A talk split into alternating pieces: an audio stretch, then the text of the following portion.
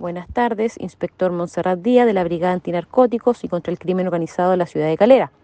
Miembros de esta brigada especializada efectuaron entrega y registro a dos domicilios ubicados en el sector de Artificio La Calera, en donde se estableció a través de una serie de diligencias investigativas y escuchas telefónicas que un sujeto se dedicaba a la venta de drogas tipo clorhidrato de cocaína en modalidad delivery, utilizando un taxi colectivo para realizar la entrega de dosis de sustancias ilícitas a diferentes puntos de la ciudad de La Calera, Hijuelas y Quillota. Por lo anterior, a través de la Fiscalía SACFI Valparaíso, a cargo del fiscal Felipe González Andaur, se logró gestionar orden de entrega y registro para ambos inmuebles en donde reside el sujeto de investigación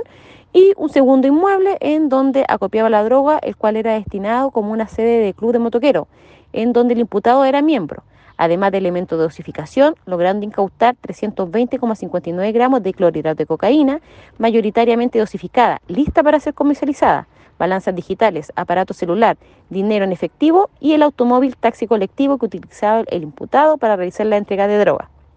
Lo anterior permitió sacar de circulación alrededor de 641 dosis de clorhidrato de cocaína con ganancias monetarias aproximadas de 9.617.700 pesos. El detenido pasó a control de detención a la espera de su formalización.